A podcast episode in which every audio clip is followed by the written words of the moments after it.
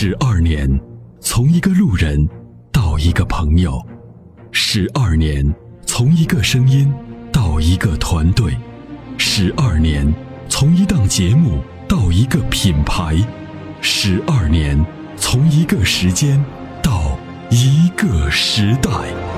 参谋长说：“车，十二年，十二年的坚守，十二年的陪伴，积累、超越、突破、实现。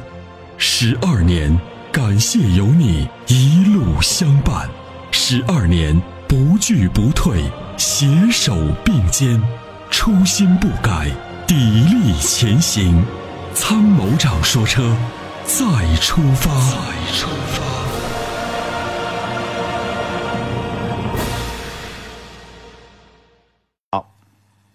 喂，你好，你好，参谋长。哎，呃，我想就是咨询一下，就是这个看上了一个那个日产的天籁，嗯，我想就是了解一下，到底这个车到底现在，到底怎么样？现在？呃，不不不不推荐，不推荐，因为天籁的毛病很多，天籁现在材料也很差。你你见过日系车的仪表台开胶没有？这过去在国产车上出现的，现在在天籁上都出现了，仪表台都能开胶。仪表仪表盘那个灯开胶，仪表台就是台上那个塑塑塑料开胶开裂开裂是吧？啊、不过粘粘也能用，拿五零二粘一粘也也还行，有的有的车主这么粘。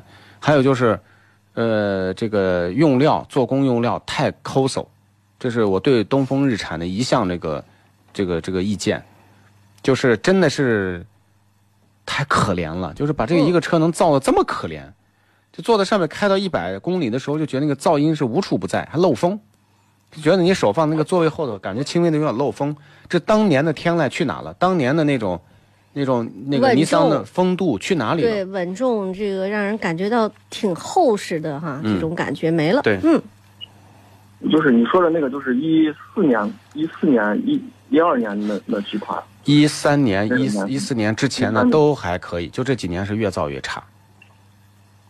哦，那我就想再问一下，就是你像中级车的，呃就是中呃 B 级车的话，就是像，就天籁啊，或者凯美瑞、雅阁呀、你能不能给推荐一下？就是哪个？现在就是开开凯美瑞和雅阁，你随便买，这两个车保值、质量稳定都还可以。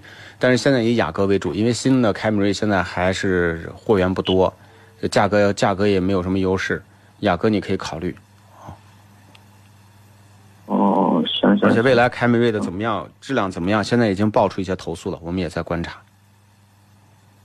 好嘞，好嘞，好嘞，嗯行，好，嗯，谢谢你啊，哎哎，没事，好，拜拜，再见。